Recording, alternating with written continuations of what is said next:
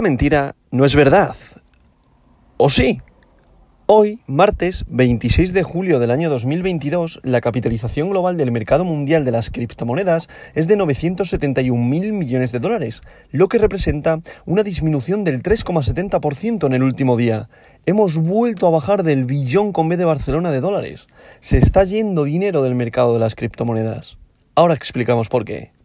El volumen total del mercado criptográfico en las últimas 24 horas es de 76.000 millones de dólares, lo que supone un aumento del 15,90%.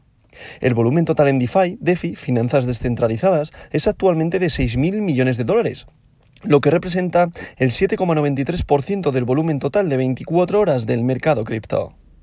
El volumen de todas las monedas estables, recordad aquellas que podéis leer o escuchar como stablecoin, aquellas criptomonedas que son paridad a una moneda fiat, en este caso en este podcast yo comento aquellas que son paridad al dólar, pues su volumen a las 8 y 21 horas de la mañana, horario de España, es ahora de 70.000 millones de dólares, lo que representa el 92,34% del volumen total de 24 horas del mercado cripto. El precio de Bitcoin es actualmente de 21.172,34 dólares por unidad criptomonetaria y el dominio de Bitcoin es actualmente del 41,64%, lo que representa un aumento del 0,14% durante este último día. Por otro lado, el dominio de Ethereum representa el 17,9%.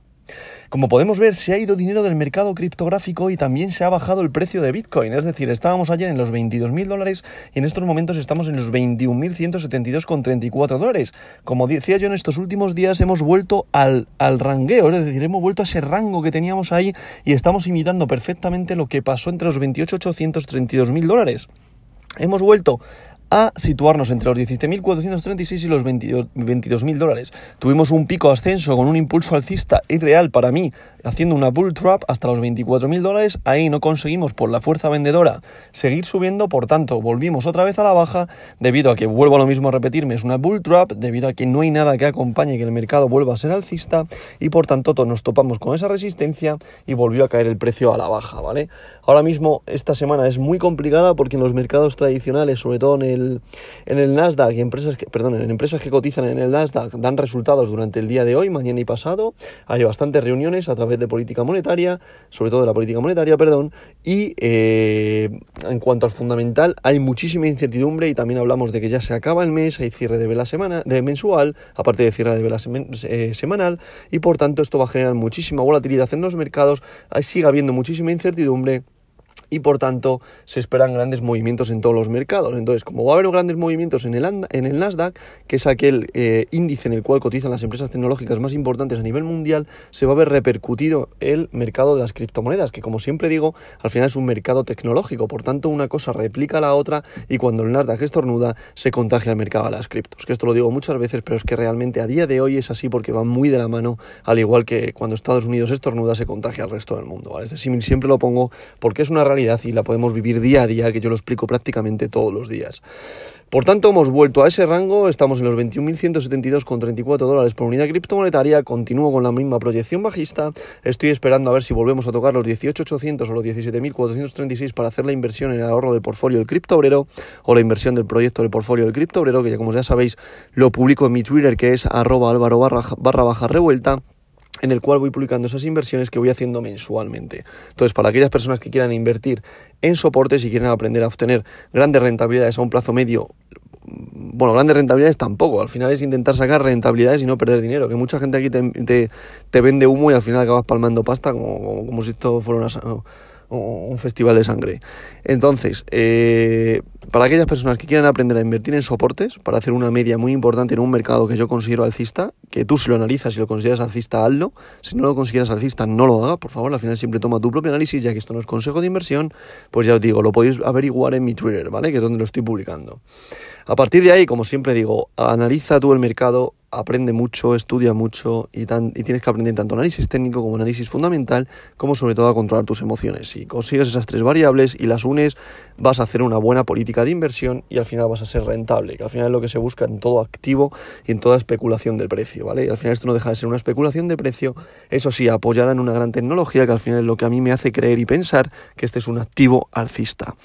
Por tanto, dicho esto, vamos a pasar con el top 10 de hoy, que en posición número 1 continúa Bitcoin, en la criptomoneda de oro, el rey de las criptos, como siempre la denomino, con un valor unitario por moneda de 21.172,34 dólares, lo que representa una pequeñita subida respecto al día de ayer de un 0,12%. En posición número 2, Ethereum con su criptomoneda Ether con un valor unitario por moneda de 1.430,09 dólares, lo que representa una pequeña caída de un 0,05%. En posición número 3, para cerrar el podium de hoy, continúa Tether USDT, recordad, es una stablecoin, paridad al dólar. Hago un inciso aquí porque ayer me preguntaban que cuando hablo de porcentajes, que muchas veces que parece que lo digo mal. No estoy refiriéndome cuando hago un podcast a que, por ejemplo, hoy lo estoy grabando a las 8 y 25 de la mañana en horario de España, ¿vale? Cuando digo que ha, ha caído un 0,05% respecto al día de ayer, no me estoy refiriendo a 24 horas atrás, sino me estoy refiriendo al cierre de mercado, que el cierre de mercado en el mercado de las criptomonedas se produce a las 12 horario de España, ¿vale? O sea, 12 o 1, ¿vale? Más o menos, depende de dónde estés. Entonces, eh, dicho esto, al final tienes que tener en cuenta que no es, no es, mm, pues eso, que al final no estamos hablando de que es un mercado eh, de 24 horas atrás, ¿vale? Que es el cierre del día, el diario, cuando se cierra el diario, ahí es cuando cuando mm, tomamos en consideración el porcentaje de subida el porcentaje de bajada, ¿vale? O sea, tenerlo muy en cuenta esto. Por tanto, posición número 4 estaría USDC, y recordad es otra stablecoin, paridad al dólar. Posición número 5, BNB, la criptomoneda del exchange Binance, con su criptomoneda, como ya he dicho, BNB, con un valor unitario por moneda de 244,23 dólares, prácticamente plano al día de ayer. En posición número 6 está BUSD, recordad es una stablecoin, por tanto, paridad al dólar. Posición número 7 para Ripple, XRP, con un valor unitario por moneda de 0,33 dólares por unidad criptomonetaria, lo que representa una pequeña subida respecto al día de ayer de un 0,19 en posición número 8 se sitúa Cardano con su criptomoneda ADA con un valor unitario por moneda de 0,47 dólares, lo que representa una pequeña subida respecto al día de ayer de un 0,19%. En posición número 9 se sitúa Solana con su criptomoneda Sol con un valor unitario por moneda de 35,98 dólares, lo que representa una caída respecto al día de ayer de un 0,50%. Y para cerrar este top 10 de hoy en posición número 10, Dogecoin, Dogecoin, la memecoin, la criptomoneda del pueblo, con un valor unitario por moneda de 0,06 201 dólares por unidad criptomonetaria. Está otra vez intentando perder el valor de los 0,06 dólares. Recordad que llegamos incluso a los 0,07 y ahora estamos peleando por mantener los 0,06 dólares. Y esto representa una caída respecto al día de ayer de un 0,01%.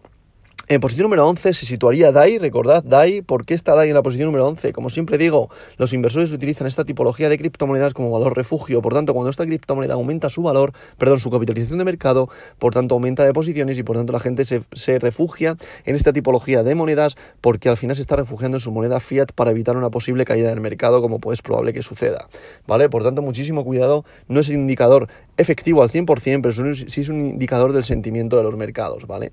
En posición número 12 se situaría Polkadot, posición número 13 para Polygon, posición número 14 para Avalanche, posición número 15 para Tron, posición número 16 para Sivita Inu, posición número 17 para Uniswaps, posición número 18 para WTC, posición número 19 para Leo y posición número 20 para Litecoin.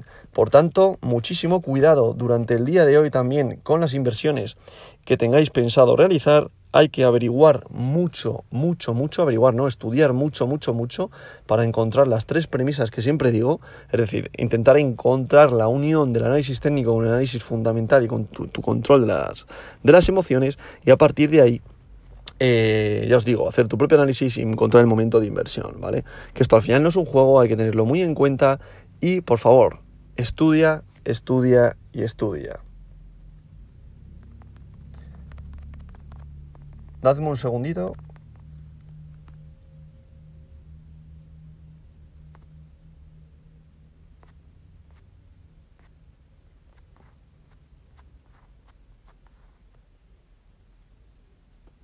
Vale.